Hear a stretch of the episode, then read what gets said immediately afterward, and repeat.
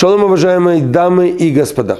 Один пожилой бизнесмен понимал, что уже вот дни сочтены, чувствовал. Он решил своего сына вот вывести на арену бизнеса.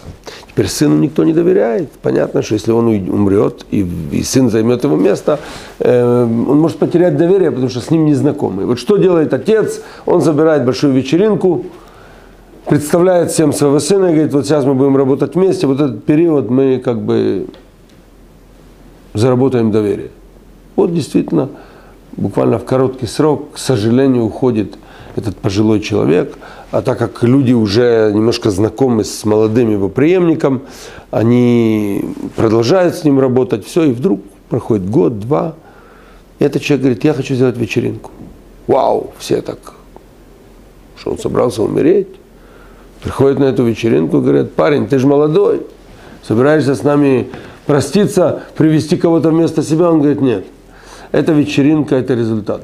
Это вечеринка о том, что вот эти вот два года после смерти моего отца я добился чего-то. То есть мое доверие, которое я заработал у вас, оно уже сейчас подкреплено результатами. Этот рассказ обращен в основном к людям самодостаточным, которых Бог выделил из обычных людей. Он дал им, вложил, как говорится, в их личный банк большой капитал. И эти люди, они заработали доверие Бога, но результатов нет. Почему? Потому что они еще пока на сегодняшний день не живут для результатов для Него. У них есть результаты в другом. Они купили себе э, какие-то хорошие вещи, они себя обложили разными э, наслаждениями, но пока Всевышнему отдачи от этого нет. И вот чем раньше эти люди поймут, что все, что у нас есть, это депозит, это доверие. Всевышний доверяет нам. Он доверяет нам, он, он выделяет нас, он дает нам возможность жить хорошо. Но мы должны чем раньше, тем лучше понять, что нужно давать сдаку, нужно уделять время изучению Торы.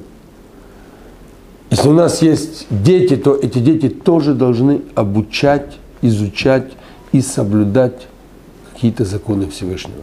На первых порах будет очень нелегко, потому что человек должен взять на себя какие-то принципы, которых он доселе не знал.